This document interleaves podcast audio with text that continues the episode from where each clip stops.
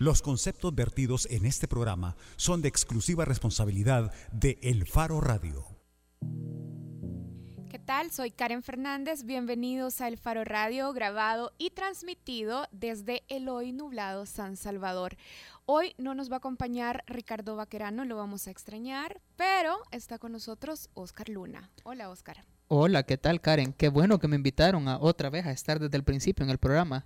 Ahora que sos la matriarca ya no te importo. Está consentida tu presencia este día y también está consentida la presencia de Nelson Rauda. ¿Qué onda, Hola, Karen? Hola, Oscar. ¿Qué tal, viejo? Hey, ¿qué noticias tenemos hoy? ¿Qué creen que vale la pena que comentemos rápido? Yo solo quería comentar que hoy se presentó la, la Fiscalía, presentó una demanda por casi 4 millones de dólares contra el ingenio La Magdalena. Esto se trata de una demanda civil, es decir, todavía no estamos hablando de una imputación penal, pero eh, si la Fiscalía está eh, exigiendo casi 4 millones de dólares por los daños causados al medio ambiente. El fiscal hoy daba declaraciones eh, acerca de la muerte de 29 especies de peces y todas las consecuencias que están teniendo esto. Ojalá que podamos tener más claridad en los próximos días y, ver de qué va este requerimiento, pero en principio es bueno ver a los juzgados medioambientales, que han sido un tema, digamos, con algo de polémica por la asignación de recursos en la Corte Suprema, pero bueno tener, creo yo que, si no me falla la memoria, una primera gran prueba para la funcionalidad de esta parte nueva del sistema. Si usted no se ubica en el tema, recuerde hace unas noches a la diputada Carla Hernández y al eh, presentador de Canal 33, Sergio Méndez, tomándose una rica y nutritiva cucharada de melaza. Sí, para argumentar que no, no era tóxica, pero ahí están los resultados también. Sí, como si fuera equiparable tomar una cucharada de melaza con el impacto ambiental que eso puede significar en el ecosistema. 4.5 millones dijiste. Eh, casi 4 millones. Casi 4 millones, ok. Bueno, y hablando de respuestas y argumentos, yo quisiera comentar también las declaraciones que dio ayer Nelson Vanegas, el presidente de la Comisión Ejecutiva Portuaria Autónoma CEPA. ¿Qué dijo?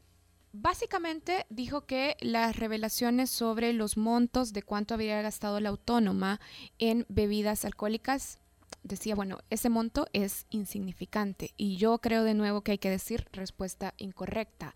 ¿Por qué? Porque es lógico y es natural que los ciudadanos, por supuesto, se exalten y que también a través de los medios de comunicación se pidan cuentas, porque no se trata de si es insignificante o no sino que se trata de que también es administración de fondos públicos, uno. Y dos, si SEPA está financiada por impuestos. Si al final son impuestos de movilidad, por ejemplo, cuando pagamos un impuesto por salir o por entrar en un aeropuerto, estamos pagando un impuesto a la movilidad. Mira, y más allá de eso, yo creo que eh, quiero señalar ese argumento de Vanegas que me parece completamente inválido porque cuando él dice nosotros no estamos financiados por impuestos como si no se tratara de una empresa autónoma. O sea, con ese mismo argumento deberíamos dejar de fiscalizar CEL o todo el resto de empresas autónomas y no lo hacemos. Entonces, obviamente CEPA es una empresa tan fiscalizable como cualquier otra de las que integran este noble y glorioso Estado. Y además sigue siendo propiedad pública. Sí, pues sí.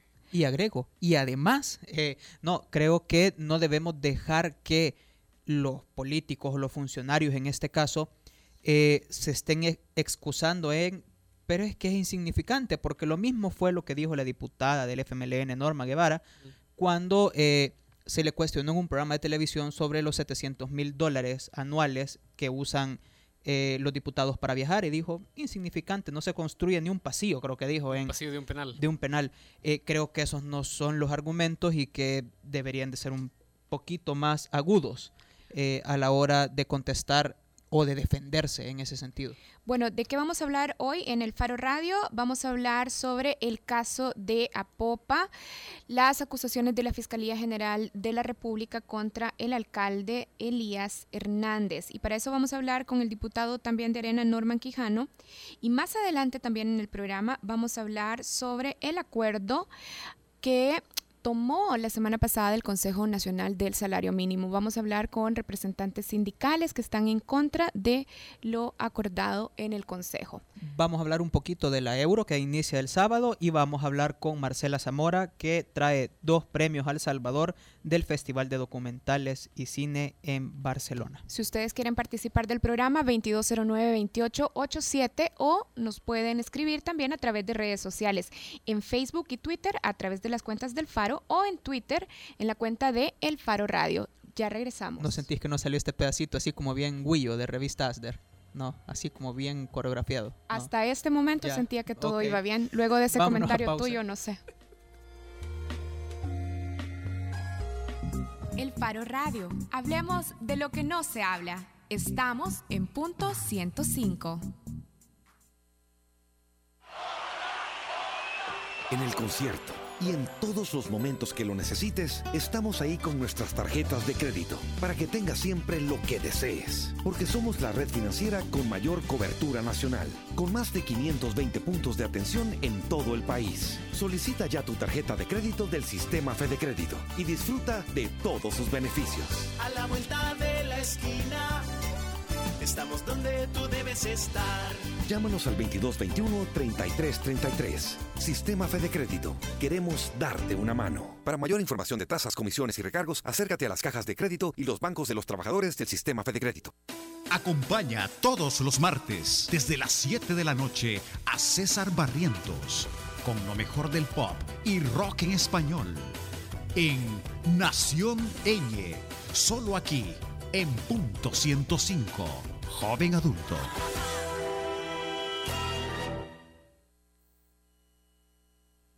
La portada en el Faro Radio. Estamos de regreso en el Faro Radio. Bueno, como lo decíamos en el bloque anterior, queremos iniciar conversando sobre las acusaciones de la Fiscalía General de la República contra el alcalde de Apopa, Elías Hernández. Solo para contextualizar un poco, eh, la Policía Nacional Civil eh, informó hace dos días de la captura del alcalde Elías Hernández que fue retenido el pasado domingo primero bajo un cargo de, agrupación, de amenazas de agravación especial, o sea, amenazas graves, y luego se le fueron agregando estos cargos que han llegado incluso a asegurar que él ha ordenado eh, un asesinato de un líder de pandilla contrario a los pandilleros que supuestamente estaban trabajando en la alcaldía de Apopa y con los que la alcaldía de Apopa estaba colaborando. Bueno, eso es básicamente lo que tenemos. Y para conversar sobre este tema, estamos ya conectados con Norman Quijano, diputado de Arena. Diputado Quijano, gracias por aceptar la llamada del Faro Radio. Muchas gracias a ustedes. Es un gusto poder conversar brevemente. A la orden. Bueno, Arena ha utilizado en los últimos años un discurso que hace muchísimo énfasis en que el diálogo y el pacto con pandillas es inadmisible, pero en la práctica se sigue demostrando que sus alcaldes y diputados, como el diputado Ernesto Mason, dialogan y pactan con pandillas. Este es el caso y estas son las acusaciones contra Elías Hernández. Entonces, eh, diputado, ¿cómo es posible que Arena tenga estas contradicciones entre el discurso y lo que pasa en la práctica? ¿Cómo es posible que Arena no controle a sus alcaldes en este tema? Bueno, en primer lugar, eh, sostengo la posición del partido en el sentido de que no se debe de dialogar con esta clase de personas. Me refiero con pandilleros.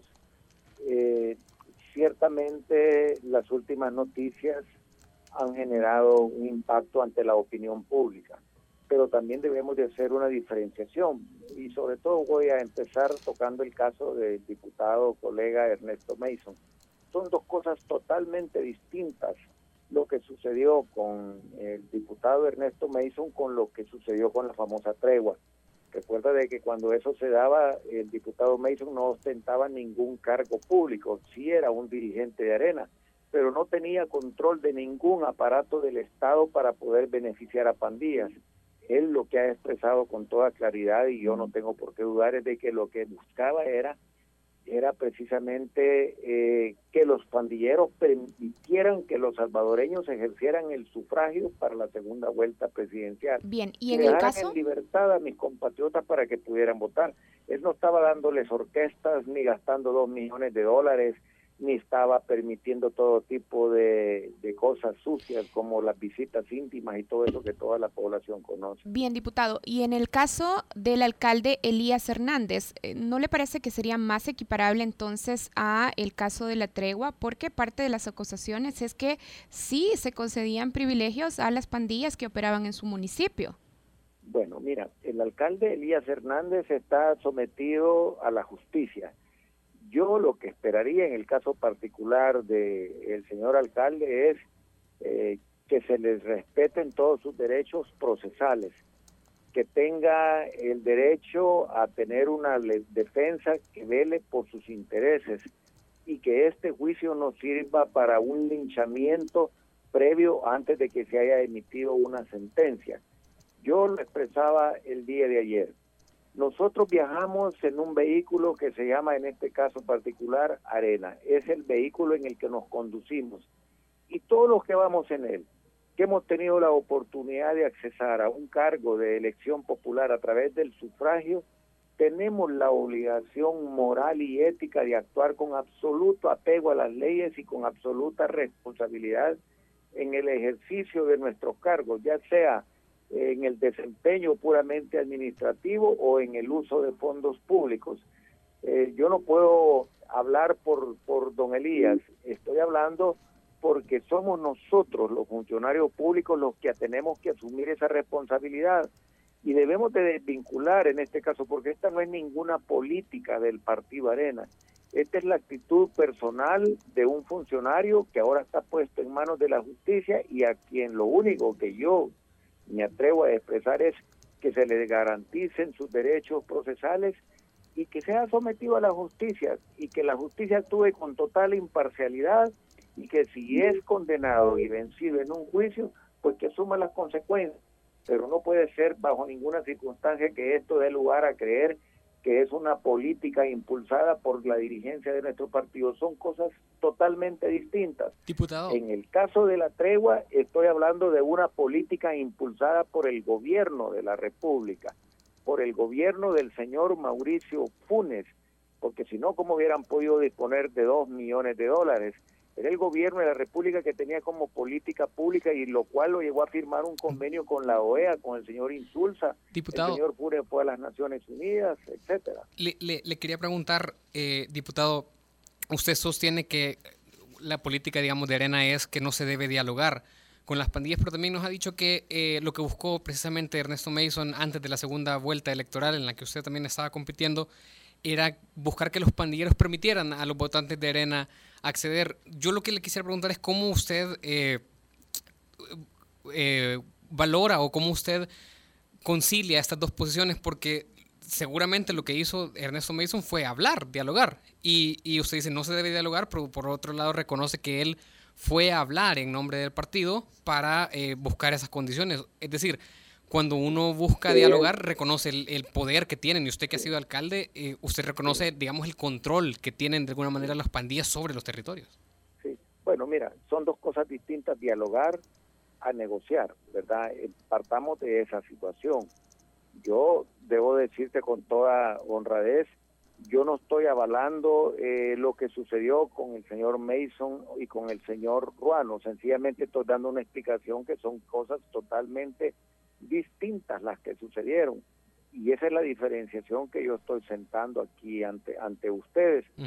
Eh, yo creo de que eh, la situación de pérdida de territorialidad que tienen las autoridades del país, ya sean alcaldes, a través de los gobiernos locales o el mismo gobierno de la República que se ve impedido de entrar a través de los órganos represores del delito, como el caso particular de la PNC, es algo que nos debe de preocupar a todos. Yo no voy a dar excusas en el caso de Apopa, pero recuerden cuando el señor Munguía Payé llegó a Apopa con lujo de, eh, de, de detalles allí, de ante todos los medios de comunicación, a llamar algo que desde el primer momento yo dije que la palabra me sonaba a sacrilegio cuando el señor Munguía Payet dijo santuarios libres de violencia. Cuando yo critiqué fuertemente esa palabra, que dije que me, me recordaba algo más sagrado, me recordaba algo más místico, más vinculado a la religión, empezaron a cambiarle nombre y ya no les pusieron santuarios, sino que les dijeron municipios libres de violencia. Y les ofrecieron millones de dólares en ayuda yo era el alcalde de San Salvador y a mí me ofrecieron que entrara dentro de ese programa porque San Salvador tiene 300 comunidades y yo me negué y cuando hablé con los alcaldes del área metropolitana les dije deberían de negarse porque el gobierno los va a dejar, como decimos en buen salvadoreños, enganchados.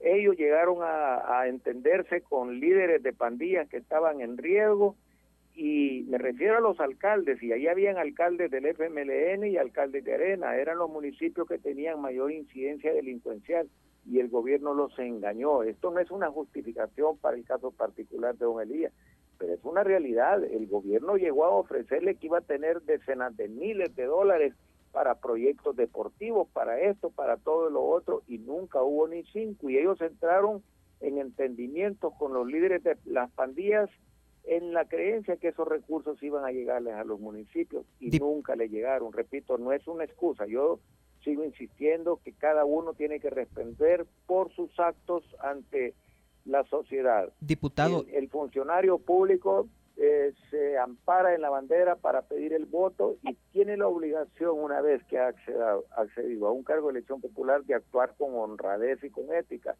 Yo creo que en estas cosas eh, la justicia debe de ser eh, muy equitativa. Diputado, y si el alcalde es encontrado culpable, Arena se va a replantear cómo controla o los filtros que pone para la elección de funcionarios públicos o cómo los controla una vez ellos ya han sido electos. Porque digo, esto que ha pasado, si no, si no, eh, si es encontrado culpable, creo que es algo muy serio. Sí, bueno, eh, qué buena pregunta y te la voy a responder en esta forma. Si la justicia condena al señor Elías Hernández, tenemos la obligación de respetar esa, esa, ese, como diría yo, ese dictamen, esa condena en el supuesto caso que se dé una condena, porque aquí hay que presentar pruebas y él tendrá sus defensores y todo.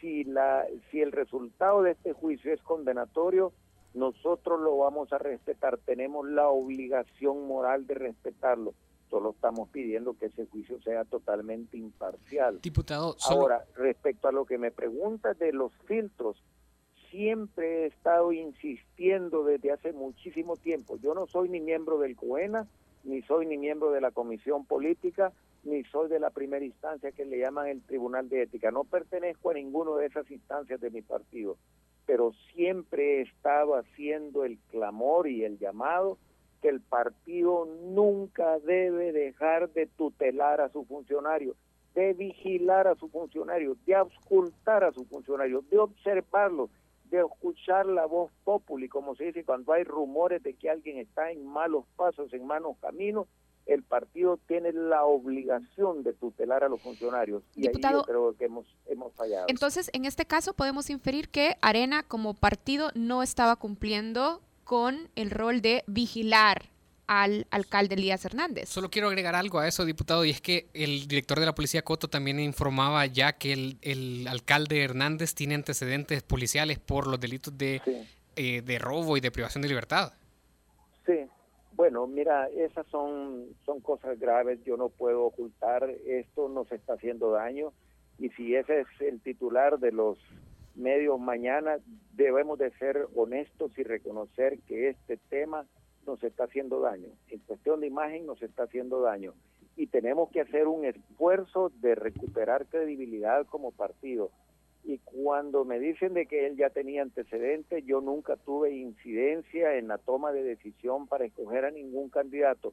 Yo pude incidir para escoger candidato cuando me desempeñé como director departamental de San Salvador. Allí escogí casi cinco o seis alcaldes y puedo darte nombres y fueron personas honradas que cumplieron con su labor. Unos lograron ser alcaldes, otros quedaron nada más como candidatos. El partido tiene que tener sus filtros, el partido tiene que tener sus mecanismos de cómo va a ir seleccionando a sus candidatos y tiene que conocer, indagar y eso es lo que nos enseñaba nuestro fundador, el mayor Dawisón. Él tenía casi, diría yo, un ojo clínico para escoger a sus funcionarios y muy, muy rara vez él se equivocaba. Yo creo que esa es la labor fundamental de una dirigencia de un partido, estar dándole seguimiento al control territorial, conocer el desempeño de sus funcionarios, llamar cuando sea. Yo no jamás me, me, molestaría si a mí la dirigencia de mi partido me llama y me dice, mira Norman, tú estás haciendo mal o hemos tenido conocimiento de esto. El partido debe de vigilar y tutelar, porque es el partido el instrumento con el cual llegamos a ostentar estos cargos. el partido no tiene que sentirse mal porque lo va a hacer, es su obligación hacerlo. Y para seleccionar candidatos también deberíamos de irnos modernizando en el sentido de, no lo estoy diciendo por don Elías, lo estoy diciendo porque no es la primera vez y esto no es un problema del Partido Arena, es de todos los institutos políticos. Ayer el diputado gallego reconocía que hubo un alcalde que estaba vinculado a narcotráfico, que era de ellos, y dice, ayer lo dijo y, reconozco que me equivoqué, parece que lo dijo con Nacho. Bien, Entonces, que se equivocaron como gana. Gracias. el FMLN ha tenido a individuos vinculados con graves cosas, con graves cosas de narcotráfico, con, con hechos reñidos con la moral y con la decencia. Es que esto no debe de ser tema de partidos políticos, sino que individuos, porque uno tiene la obligación de responder en forma correcta cuando uno ha sido ungido en un cargo. Bien, gracias diputado Norman Quijano por aceptar nuestra llamada. Bueno, muchísimas gracias y estoy a la orden. Gracias, diputado. Bueno, conversábamos con el diputado Norman Quijano sobre el caso de Apopa contra el alcalde Elías Hernández y también, como lo ha dicho la Fiscalía General de la República, se trata más bien de una red de estructuras que ofrecían beneficios y facilidades a las pandillas a cambio de apoyo político también. Sí, yo quiero rescatar algo de, de, las declaraciones que me parecen muy valiosas que decía eh, el diputado Quijano, quien también hay que recordar fue alcalde de San Salvador. Eh, él decía, por ejemplo, se desmarcaba un poco de de lo que pasó con Mason y Ruano. El Faro tiene publicado ese video, ese video eh, audio, en el que el diputado Mason y ahora diputado Mason y el alcalde Ruano están negociando con las pandillas. Eh, y además decía, eh, se, desmarcaba en el, sentido de decir que son cosas graves, que le está haciendo daño en cuestión de imagen y que le insiste la dirigencia del partido, debemos de entender eso como un mensaje quizás a Jorge Velado, que no debe dejar de tutelar o buscar su función. Ahorita tenemos al teléfono a Carlos Martínez, parte del Faro de Sala Negra, eh, que él es uno de nuestros marelólogos, los que investigan este fenómeno a profundidad. Y bueno, Chelito, ¿qué pasó en Apopa? Bueno, mira, la Fiscalía había estado investigando durante algún tiempo, que parece ser una investigación bastante extensa, la alcaldía de Apopa, y como resultado ha concluido en sus acusaciones que eh, la alcaldía de Acopa, de manera al parecer institucional, tenía una alianza con una de las pandillas que opera en la zona, que es la pandilla, que es la facción revolucionaria de la pandilla 18. Ahora, eh, la fiscalía ha acusado a la alcaldía de Apopa y un sinnúmero de delitos relacionados con la pandilla que tienen que ver con facilitar incluso la estructura de la alcaldía para, eh, para conseguir extorsión a los pandilleros, o sea, creando básicamente una red que incluía la alcaldía para que la pandilla pudiera cobrar extorsión, facilitarles también mucho dinero en vales de gasolina, facilitarles vehículos y emplear algunos pandilleros dentro de la alcaldía. Esa es, en síntesis, la acusación que hace eh, la acusación que hace la fiscalía y la razón por la cual la Policía Nacional Civil ha capturado al alcalde y a varias personas eh, de la alcaldía de, de Apoco. Ahora, todo esto que estaba apareciendo en los medios últimamente y que yo tengo la sospecha que va a seguir apareciendo probablemente en otras municipalidades, porque hay que recordar, Oscar, sí. que, la que la alcaldía de Apopa solo fue una de las municipalidades que en su momento se consideraron municipios santuarios. Municipios santuarios eran, eran 11 alcaldías eh, de todos los partidos políticos. Por ejemplo, Santa eh, dentro de las cuales estaban, por ejemplo, eh, Ilopango, Santa Tecla, cuando el vicepresidente Óscar Ortiz era alcalde de Santa Tecla, eh, Sonsonate, por ejemplo. Entonces, eh, los municipios santuarios fueron varios y me da la impresión de que la Fiscalía General de la República utilizó el ese criterio como para comenzar a, indagar y a buscar eh, posibles anomalías en las municipalidades. Eso último es, es, una inferencia que hago. Ahora, Lo relevante en esto tiene que ver, creo yo, con que es probablemente la conclusión lógica, la conclusión lamentable, pues, pero lógica, de un proceso que no concluyó y de un proceso que dejó cosas construidas a media. Me explico.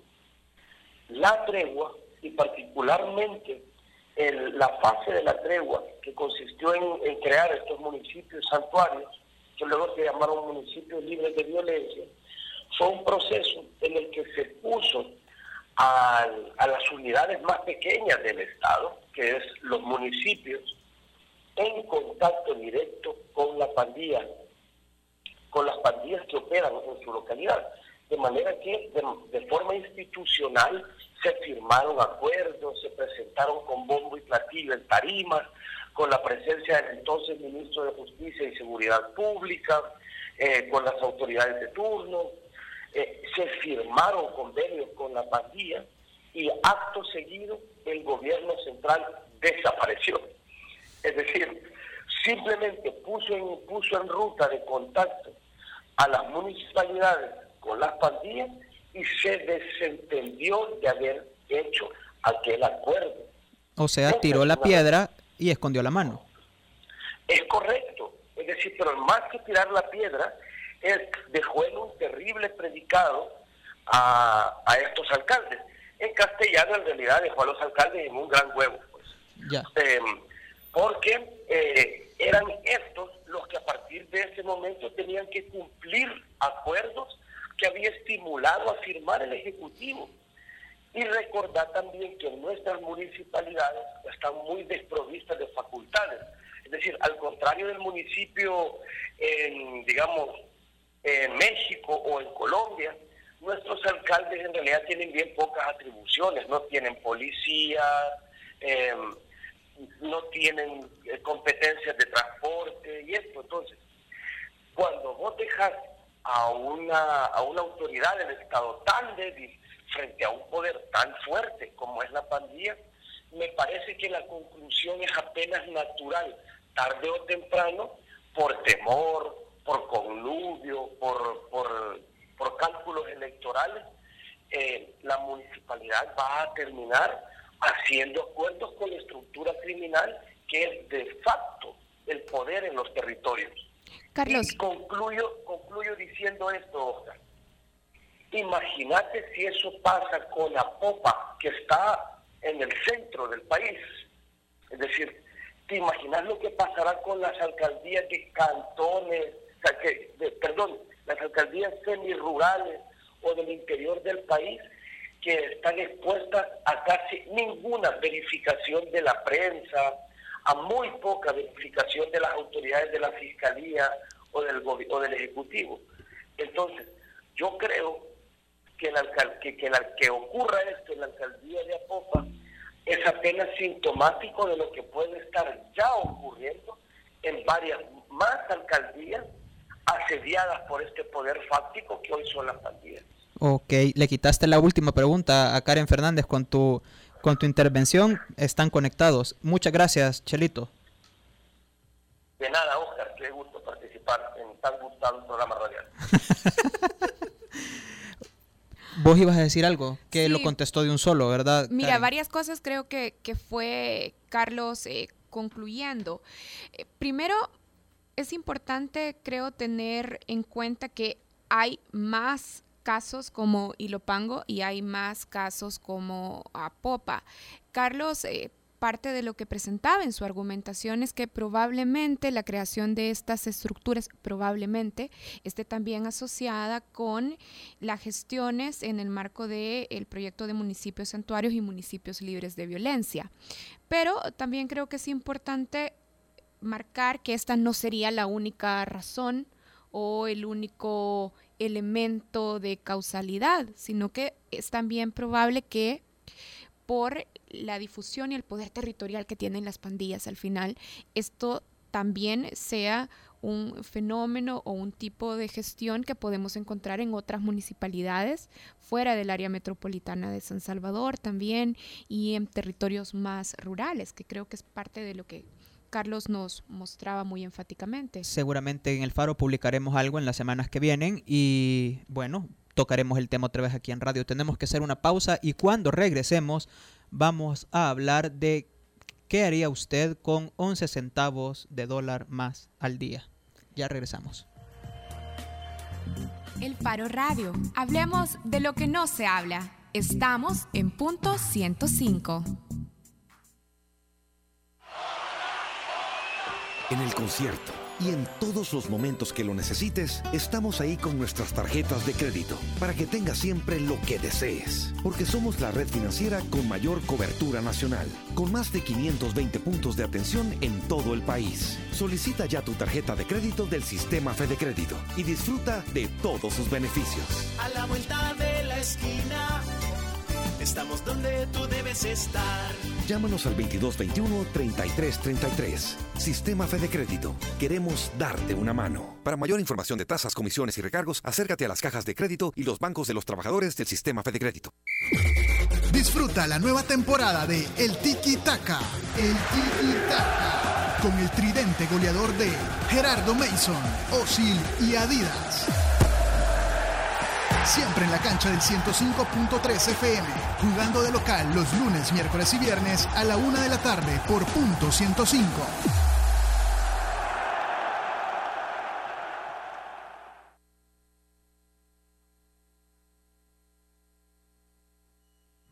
Bajo la lupa en el Faro Radio.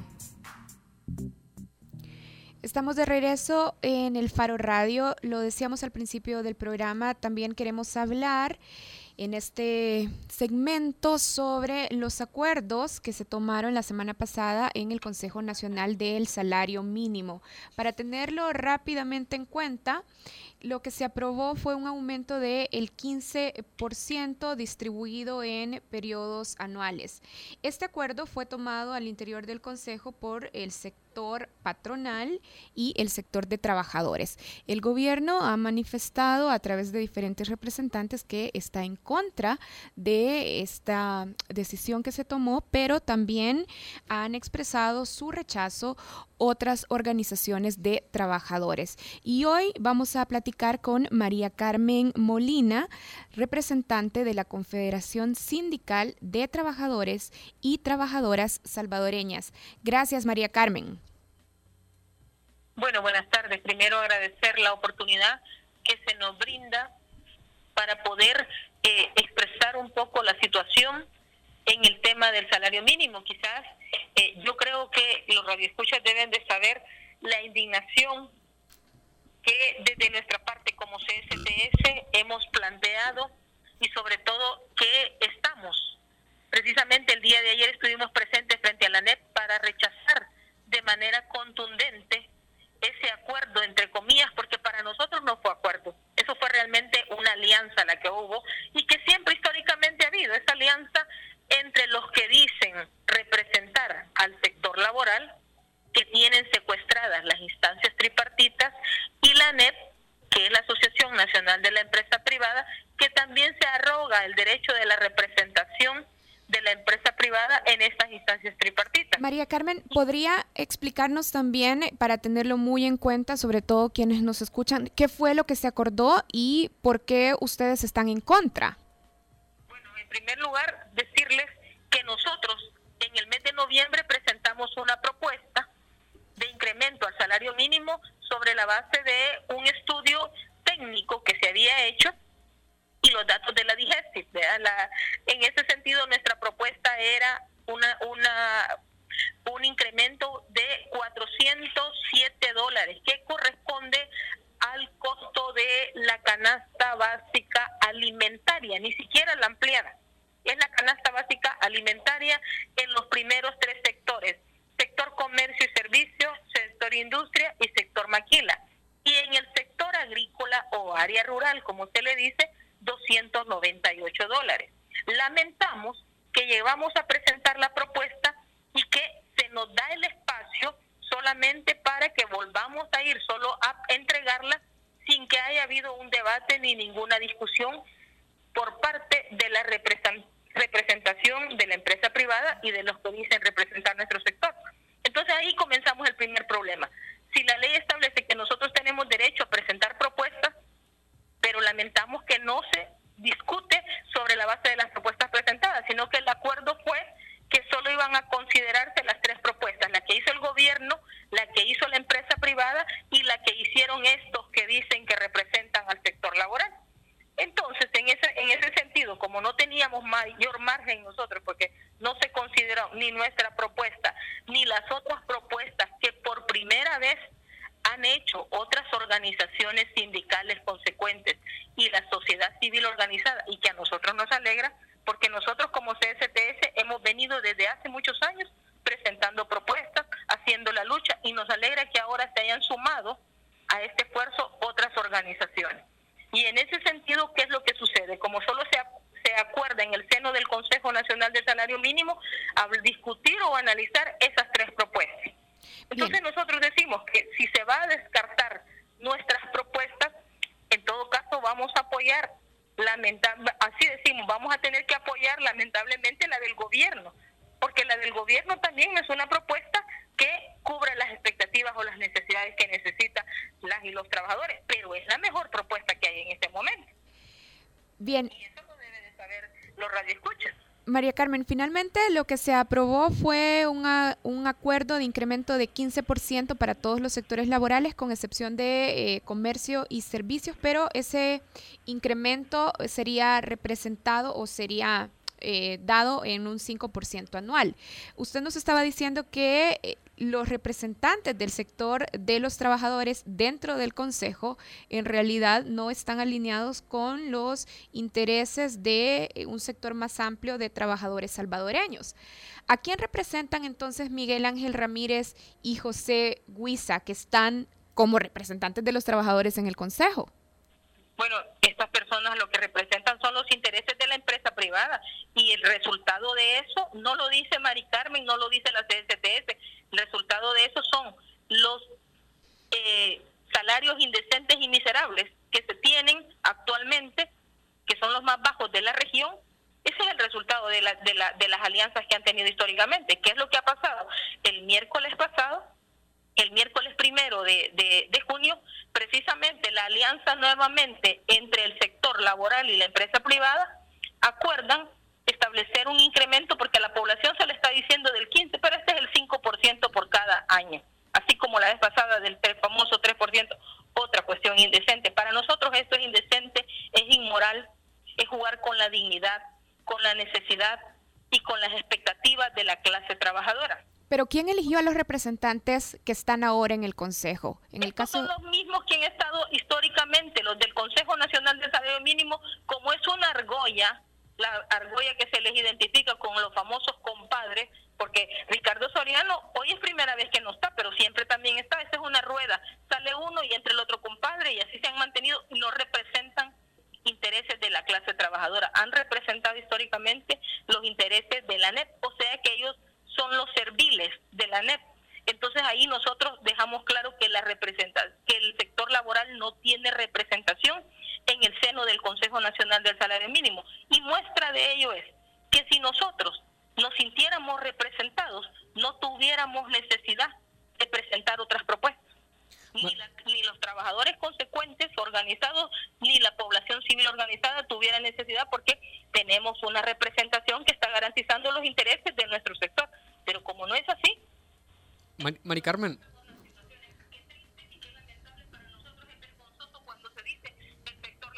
No, ellos no, ellos no representan nuestros intereses, los intereses de ellos son precisamente los de la NET. Y como deben de saber cómo está la composición, ahí la conformación es tres representantes del gobierno, dos del sector laboral, con sus dos suplentes, que en sus dos suplentes también entra José María Maya, y dos representantes de, la empresa privada con sus dos suplencias.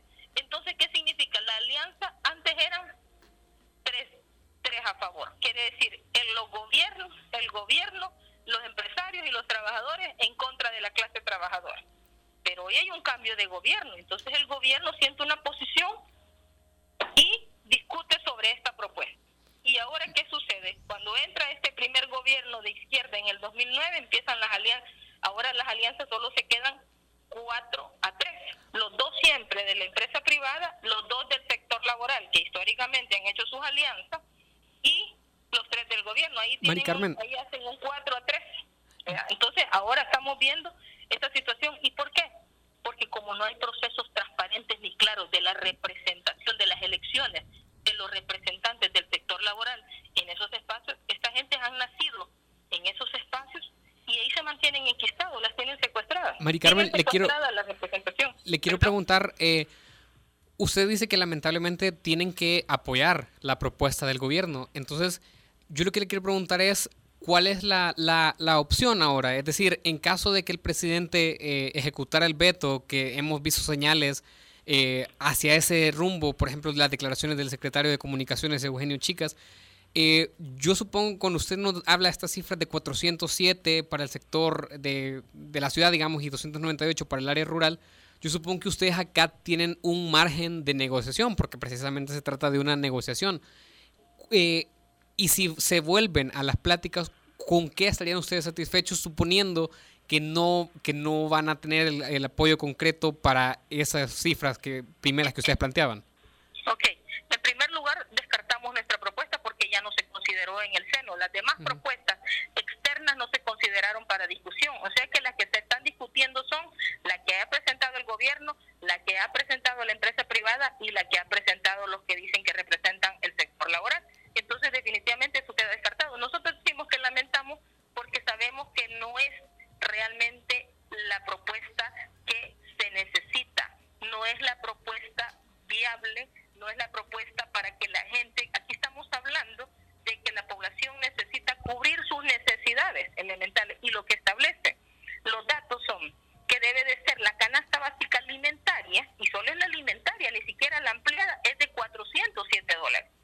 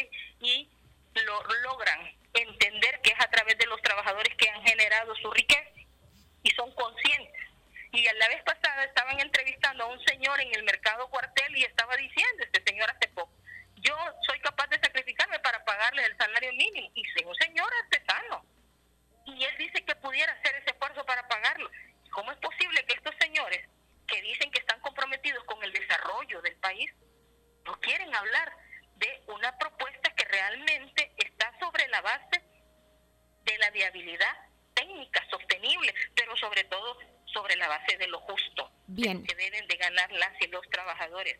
Gracias, María Carmen. ¿Cuándo podemos entender que en la medida en que los trabajadores ganemos más, vamos a ganar más, pero no para ahorrar, sino para consumir, para gastar? Y cuando gastamos y consumimos más, ¿qué sucede? Que se incrementa la productividad y más demanda de mercado, del producto del mercado. Y si hay demanda, se dinamiza la economía. Pero Bien. estos mismos empresarios tienen inversiones en la región y en la región sí están pagando los salarios sobre la base de las normativas nacionales existentes en la región. ¿Por qué aquí no quieren hacer eso? Gracias, María Carmen. Estábamos conversando con María Carmen Molina de la Confederación Sindical de Trabajadores y Trabajadoras Salvadoreñas. Le agradecemos muchísimo a María Carmen por haber aceptado nuestra llamada. Gracias por permitirnos eh, dirigirnos a los radioescuchas. Creo que es un tema que se debe de entrar en la profundidad para que la población conozca. Yo creo que es importante, pero es ese llamado a que el gobierno observe, observe, el Ejecutivo observe este acuerdo y lo devuelva al seno del Consejo Nacional del Salario Mínimo para que se reinicie la discusión del mismo. Bien, muchísimas gracias, María Carmen. Bueno, creo que dos elementos muy importantes. Primero, sobre quienes representan a los trabajadores al interior del Consejo. Ya decía, la representación está secuestrada y hay un acuerdo que desde su punto de vista es poco transparente e incluso lo llegó a calificar de corrupto, María Carmen. Y luego eh, finalizaba planteando la base técnica sobre la cual ellos habían hecho eh, su propuesta de aumentar el salario hasta 407 dólares, el salario mínimo en el área eh, urbana. Decía, se tiene que de alguna manera discutir esto de si incrementar el salario implica riesgo a la inversión y al final decía aumentar el salario también podría tener un efecto positivo sobre cómo se dinamiza la economía. Vámonos a un corte y cuando regresemos hablamos rápidamente de la euro y de documentales. El Faro Radio. Hablemos de lo que no se habla. Estamos en punto 105.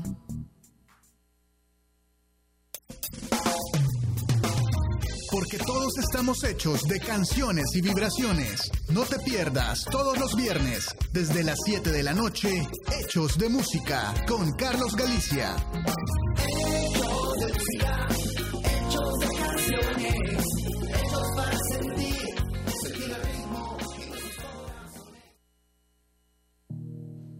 Ya estamos de regreso en el Faro Radio. Qué rapidito. bueno, vamos a hablar de la Eurocopa. Pero rápido, esto es rápido. Eh, Nelson, ¿quién va a ganar la Euro que empieza este sábado en Francia? Fíjate que yo no quiero dar favoritos porque yo tengo una tendencia a salar gente. Entonces, yo solo quiero poner la carta sobre la mesa. Pero no empieza el sábado, empieza mañana. Empieza mañana, mañana juega Francia. Ah, es cierto. a la una. Pensé que, que, empezaba. Bien, Karen. Qué bien. Carlona, es que porque el, sábado empiezan todo el, el, montón de partidos, pero mañana es la inauguración. Mira, yo creo básicamente esto. No hay que descartar nunca, jamás, a Alemania. A Francia creo que tiene cuadro. Y yo simplemente quiero decir que a mí me llama la atención las elecciones del Reino Unido, específicamente Inglaterra y Gales. Ellos y las aficiones de ellos tienen un pesimismo o sea, inherente a sus personalidades y a su nacionalidad quizás sobre sus elecciones, pero yo les veo potencial. O sea, Gales tiene jugadores, Bale sobre todo, Joe Allen, eh, un bicho, creo que es King, el que andaba en el Leicester.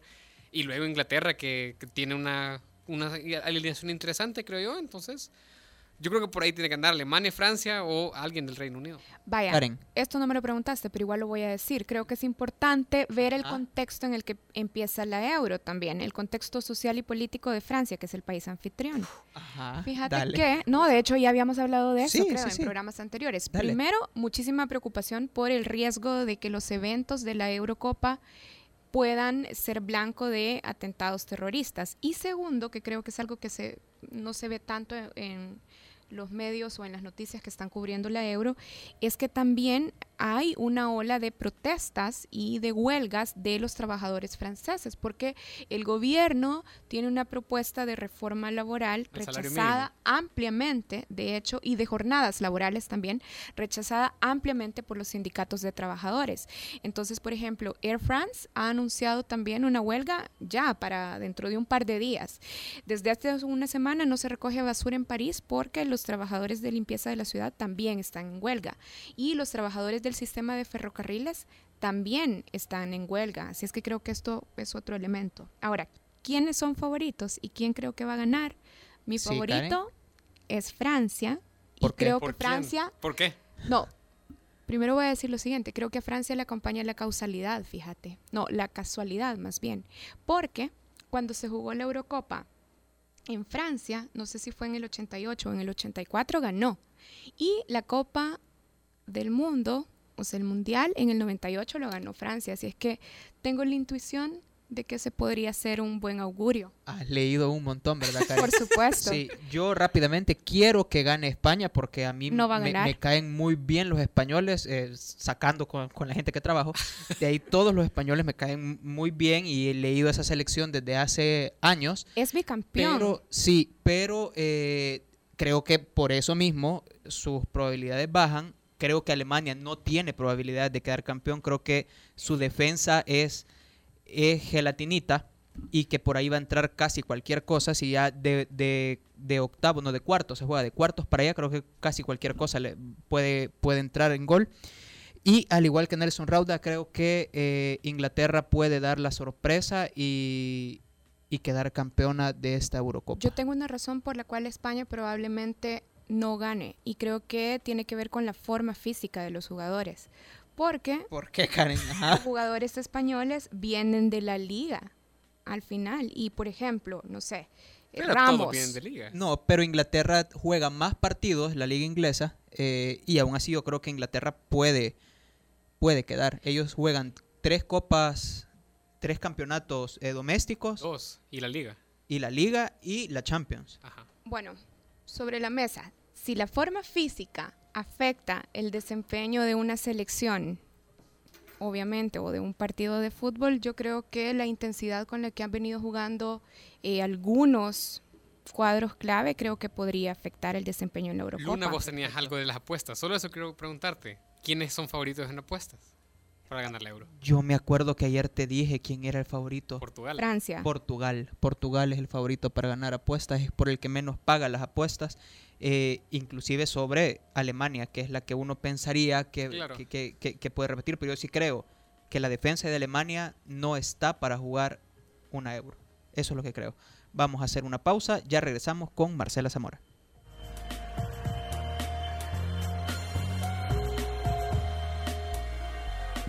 El Faro Radio. Hablemos de lo que no se habla. Estamos en punto 105.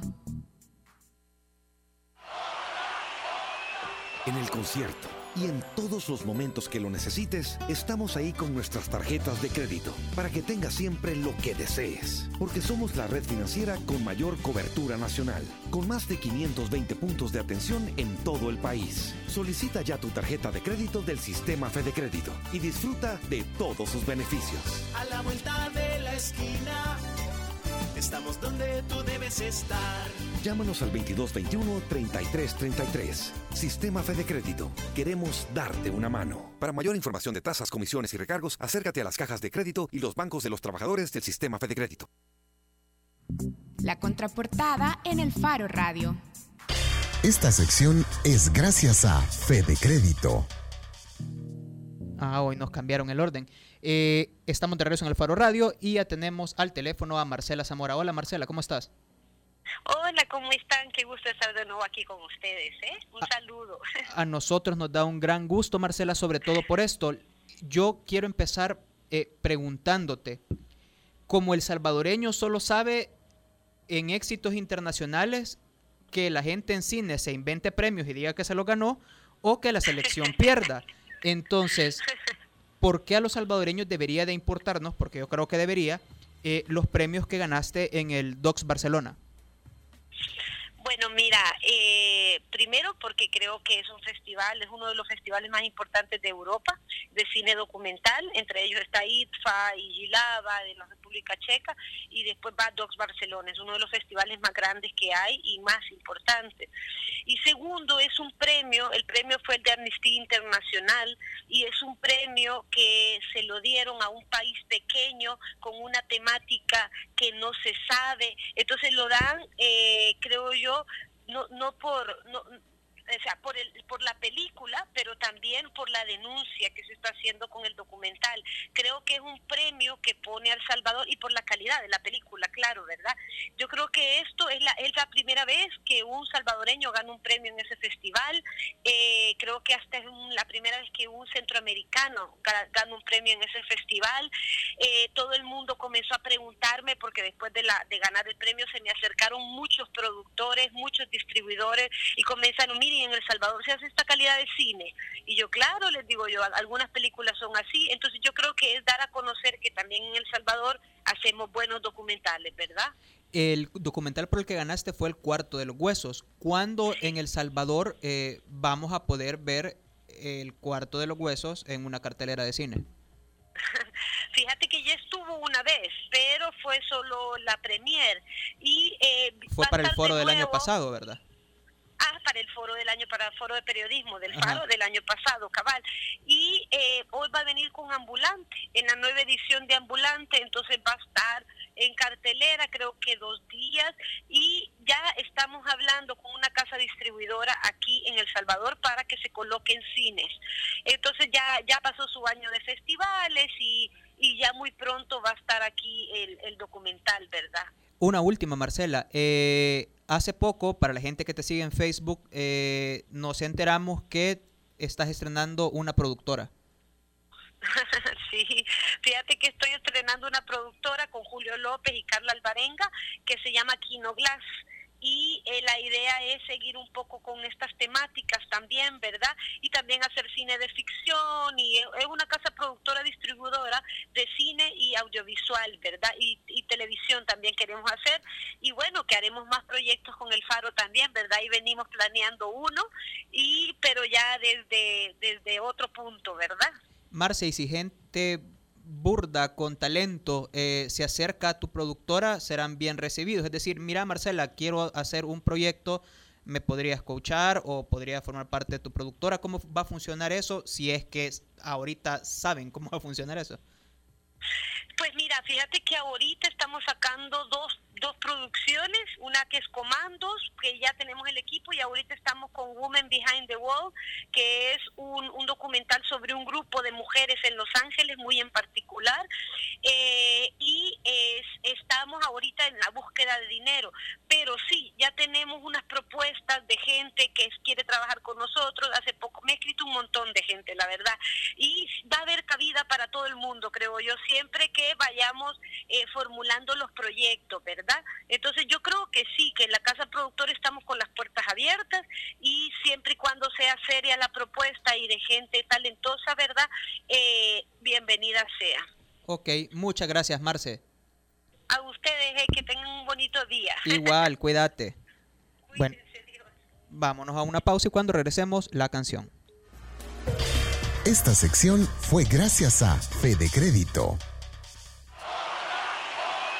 En el concierto y en todos los momentos que lo necesites, estamos ahí con nuestras tarjetas de crédito para que tengas siempre lo que desees. Porque somos la red financiera con mayor cobertura nacional, con más de 520 puntos de atención en todo el país. Solicita ya tu tarjeta de crédito del sistema Fede Crédito y disfruta de todos sus beneficios. A la vuelta de la esquina, estamos donde tú debes estar. Llámanos al 2221-3333. Sistema Fede Crédito. Queremos darte una mano. Para mayor información de tasas, comisiones y recargos, acércate a las cajas de crédito y los bancos de los trabajadores del Sistema Fede Crédito. Bueno, estamos de regreso en el Faro Radio. Muy rápido, antes de que nos vayamos, quiero retomar algunos comentarios que llegaron en el transcurso del programa. Víctor Hugo sobre el tema con el que abríamos, el tema de la portada las acusaciones contra el alcalde de Apopa, Elías Hernández, por sus vínculos con pandillas. Víctor Hugo eh, decía sobre lo que estaba comentando Norman Quijano cuando trataba de diferenciar la tregua de este proceso y dice, bueno, al final no son tan diferentes. La única diferencia es que uno ocurrió desde Casa Presidencial y las otras ocurren desde las alcaldías. También un saludo a Futuro Esposo, que se está también reportando a través de Twitter. Daniel Vega también comenta sobre el programa y Crisia Castro dice, bueno, también se trataba en este caso de un acuerdo muy comprometedor o de un acercamiento muy comprometedor entre Ernesto Mason, ahora diputado, y el acercamiento que tuvo a Pandillas durante la campaña, porque Crisia dice al final les estaba preguntando que qué les parecía Facundo Guardado como ministro. Y también nos está escribiendo Ricardo Avelar pidiéndonos una canción. ¿Qué canción está pidiendo Ricardo Avelar? Dollar and Cents. Solo esa canción tiene esa imagen en los dedos de Twitter. Eh, pero Luna, ¿qué te pasa? no vamos. Pero, ajá, sí, se, se, me fue. Lo que pasa es que somos, dollars and cents. nos caemos bien, entonces por eso te traté okay. de decir, disculpame, Doc. No, disculpe usted que, que, se sintió ofendido porque le dije maje a ese maje. Eh, vamos a irnos con Beck. Este señor eh, hacía música extremadamente interesante. Él quería un sonido nuevo hasta que se deprimió por una mujer y sacó el disco Sea Change. Después sacó el Blue Moon, con el que eh, ganó una cantidad de Grammys, siempre en el estilo folk. Y ahora, con su nuevo sencillo, creo que quiere regresar a eso de veamos qué sale y seamos un poco más felices que sus últimos discos. Muchas gracias Nelson Rauda por acompañarnos. Gracias Karen. Vámonos con Wow de Beck.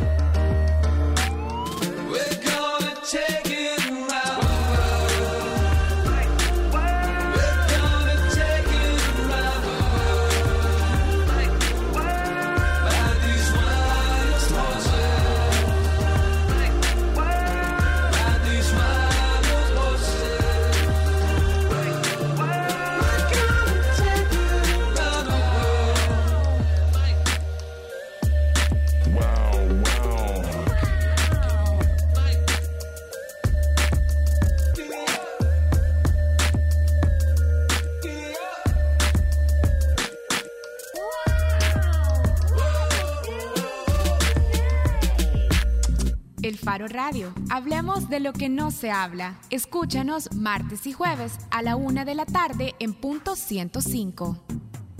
Los conceptos vertidos en este programa fueron de exclusiva responsabilidad de El Faro Radio.